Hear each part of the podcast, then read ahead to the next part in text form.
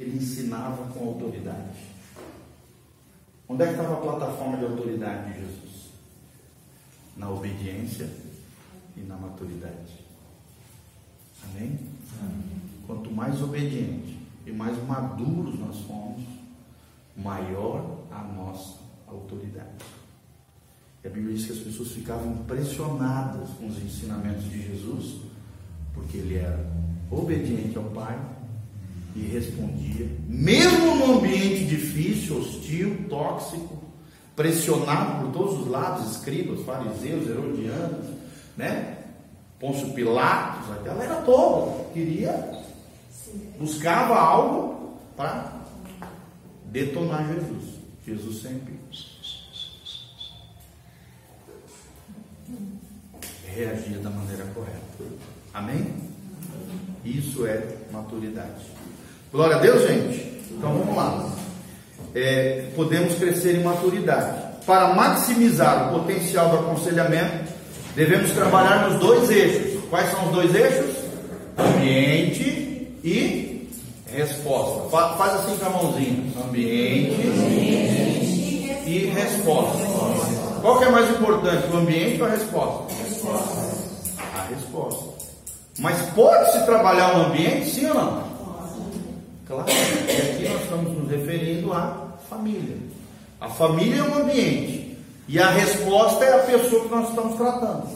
O viciado, a pessoa com problema emocional, aquele que está querendo se matar. Às vezes, por exemplo, você vai lidar com a pessoa, você vai ver que ela foi, foi ferida lá atrás.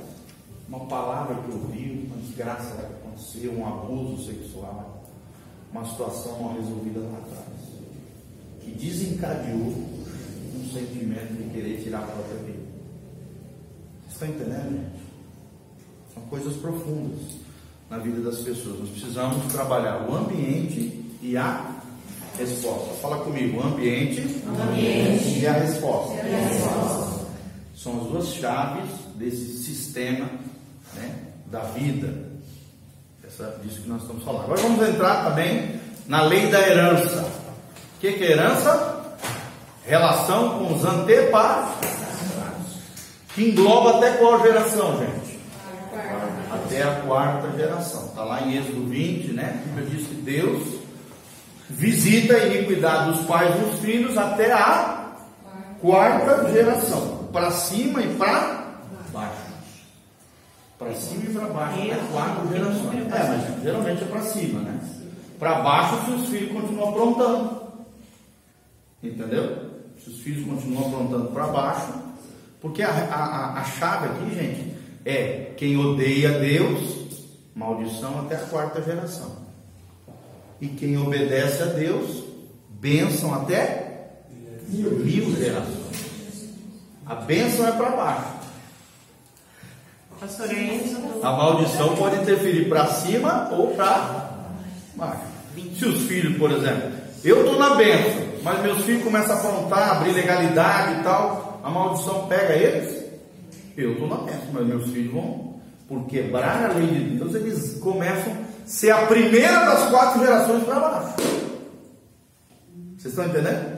A primeira das quatro gerações para baixo. Por quê? Porque eles estão fazendo coisas que Deus odeia. Eles estão odiando a Deus. Eu amei a Deus, eu estou na bênção. Então, por isso, gente, que é importante que nós lemos ali em Efésios: ensinar os filhos a temer ao Senhor, a honrar os pais, a honrar o Senhor na administração, na instrução, no temor do Senhor, porque senão os filhos vão aprontar e a maldição vai voltar. Esse, esse é um dos grandes problemas de muitos pais hoje em dia evangélicos. Eles estão na bênção, eles estão na glória, mas não ensinaram os seus filhos o temor do Senhor senhor vai num dia, acontece para ele também. Porque, o que aconteceu com ele? Né? Exatamente. Os ele aprontaram e ele deixou. Exatamente. Exatamente. Ele, ele, não é que ele não falou, ele falou, mas falava daquele jeito, filho, não faça isso. Foi um pai omisso. É. Foi um pai omisso. No fim, ele foi condenado também, né? Exatamente. Os filhos foram punidos e o pai foi punido pela omissão. Muito bem lembrado. Eli, Iofini e Finéias. Eles já morreram logo. Já aconteceu o Icabode, né? Foi-se a glória do Senhor.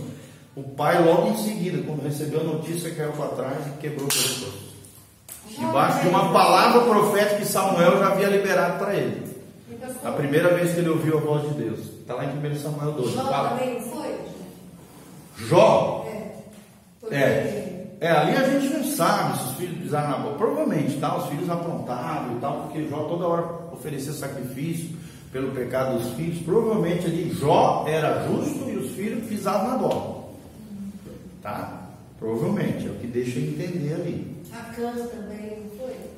É, a cã é outro, é outro sentido, né? Ali os filhos colheram também a maldição de Acã, por quê? Porque eles viram Acã esconder e não falaram nada. A mulher e os filhos viram. E aí a maldição veio sobre ele, sobre toda a sua casa e os seus animais também, as suas propriedades. Tudo. Tudo foi apedrejado, morreram e foram destruídos. Tem gente que fala que Deus é bonzinho. Tá bom? Vamos lá, vamos voltar para cá. Então a libertação enfatiza a lei da herança. Fala comigo, responsabilidade. De herança.